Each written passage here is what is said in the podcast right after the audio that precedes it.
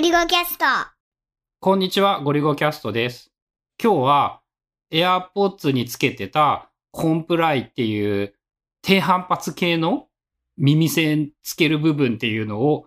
使うのをやめてしまったので、ちょっと残念な話をします。AirPods Pro プロだったね。はい。に、なんかあの、サイズがもともと S、M、L みたいに3種類耳の中にそのちょうど入る部分っていうの？イヤーピースって言うんかなあれは。シリコンみたいな素材でできてるやつが3種類大きさ違いで入ってて、自分の耳の穴の大きさに合わせて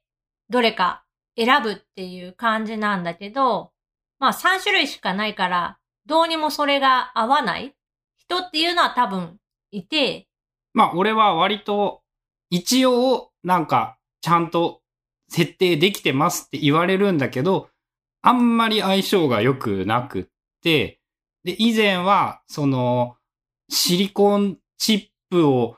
買って、その中身を AirPods と合体させて使うっていうことをやってみたり、その後、そのコンプライっていう有名な付け替え用の耳栓を売っているところって言ったらいいんかな、イヤホンの。っていうやつの AirPods Pro 対応版が、えーまだ国内では出てないかもしれないんだけど、そのアメリカ発送で買えるようになっていて、えー L サイズ3個入りっていうのを、多分ね、送料込みで3000円ぐらいしたやつを買って、しばらく使っていたんだけど、まあ昨日、ついにやめようってなってしまった。なんかそのやめようって思った理由あるの？あのね、これは L サイズを買ったからという前提があるんだけど、そもそも L サイズが、そのね、Apple 純正のイヤーチップより多分でかいんだよね。で、蓋の閉まりが悪くなる。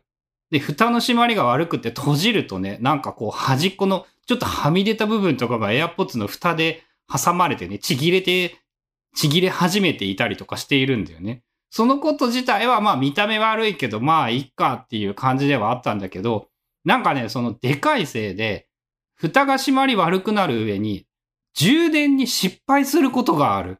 一番下まで多分、AirPods の耳が刺さらないせいで、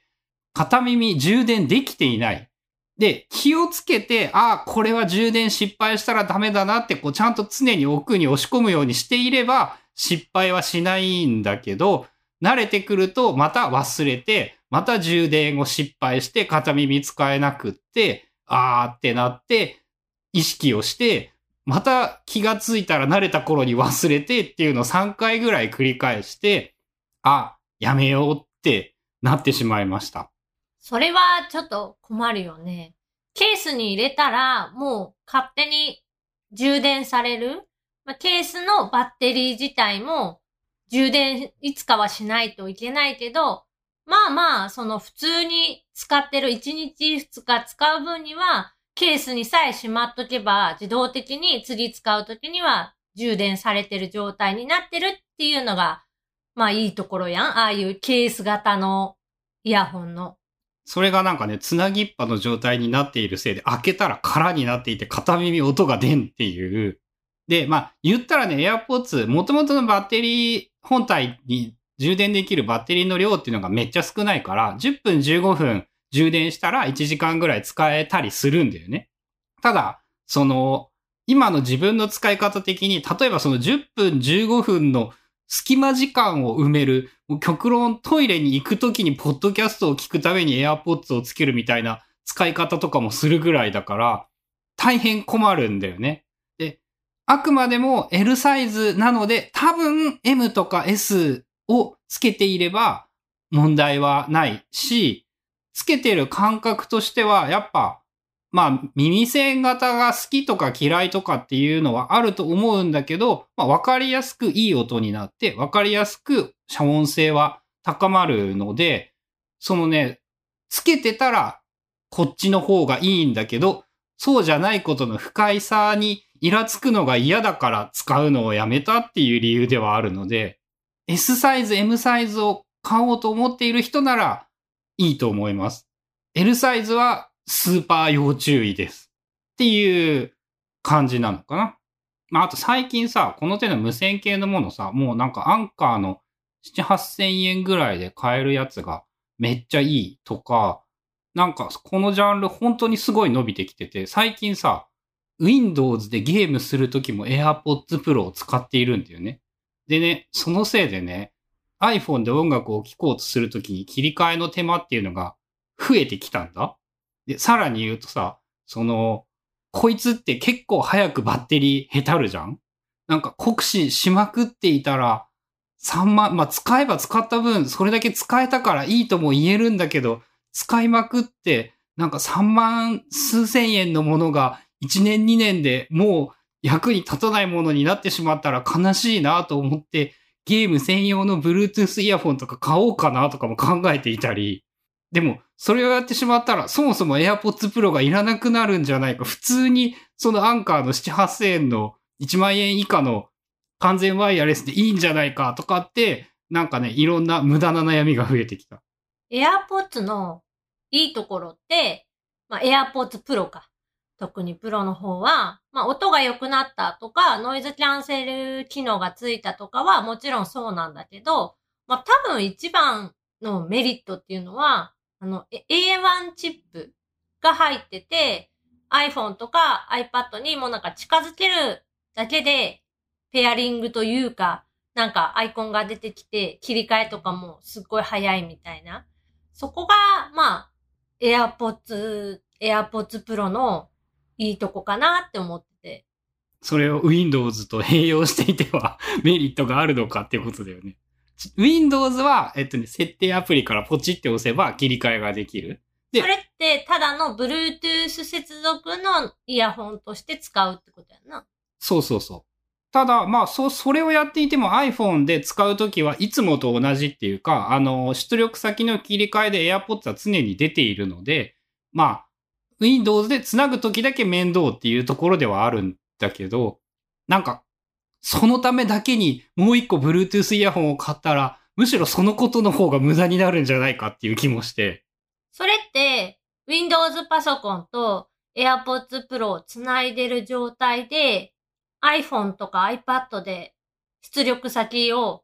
AirPods に変えたら、そのまま使える。使える。その Windows からの接続が切れると思うけど、全くその感じは、その使い方は試してないか、そういえば。なんかわざわざ Windows からその接続解除みたいな。あ、それはいらない。電源切ってたりすれば、そのまま今度 iPhone から選べばできるっていうのにはなるので。まあ、ならいいかな。まあ、という感じで、AirPods Pro、AirPods Pro はやっぱめっちゃいいんだけど、やっぱ値段がめっちゃ高いっていうのはネックで、まあ、そこにさらに耳栓の替えのやつとかを使っていたりもするので、まあ AirPods 便利だけど高くって、さらに買った耳栓まで使わなくなってしまって、ちょっと AirPods のためにお金を使いすぎているなっていうお話でしたっていうのでいいのかな？AirPods も AirPods Pro も、その製品自体はすごいいいと思うし、iPhone とか iPad? もともとだって春菜はイヤホン嫌いで、で、どうしてもっていう時だけそういう Bluetooth のイヤホンをつなげて使ってたけど、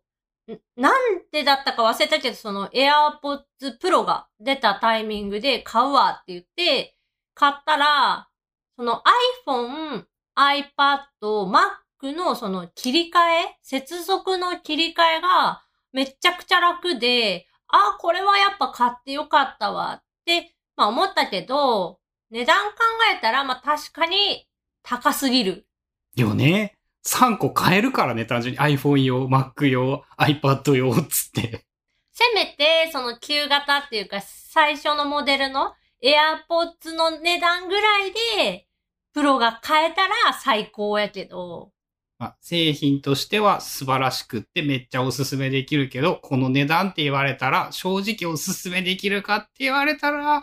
うーん、難しいですよねっていうところかな。春菜はもともとそのノイズキャンセリングのイヤホンとかヘッドホンとかもほとんど使ったことがなかったから、AirPods Pro 初めて使ってノイズキャンセルで聞いたときは、ううわ、すごい、なんか飛行機の音とか車の音とか全部消えるって感動してたけど、なんか聞いてみたら、坊主のクワイエットコンフォートとか、ああいうのも、それぐらいのレベルではノイキャンできるよみたいなことを言われて、あ、そうなんや、なんか知らんかっただけなんかなっていうのは思った。まあ、あれは完全独立型のヘッドフォンでノイキャン性能が高いっていう、やっぱその、あ、まさにアップルっぽい一個一個の技術は他のやつでも全部あるんだけど、それが組み合わさったからやっぱすごいやつだよねっていうものかな。ということで、さっき終わったのに終われなかった AirPods Pro のお話でした。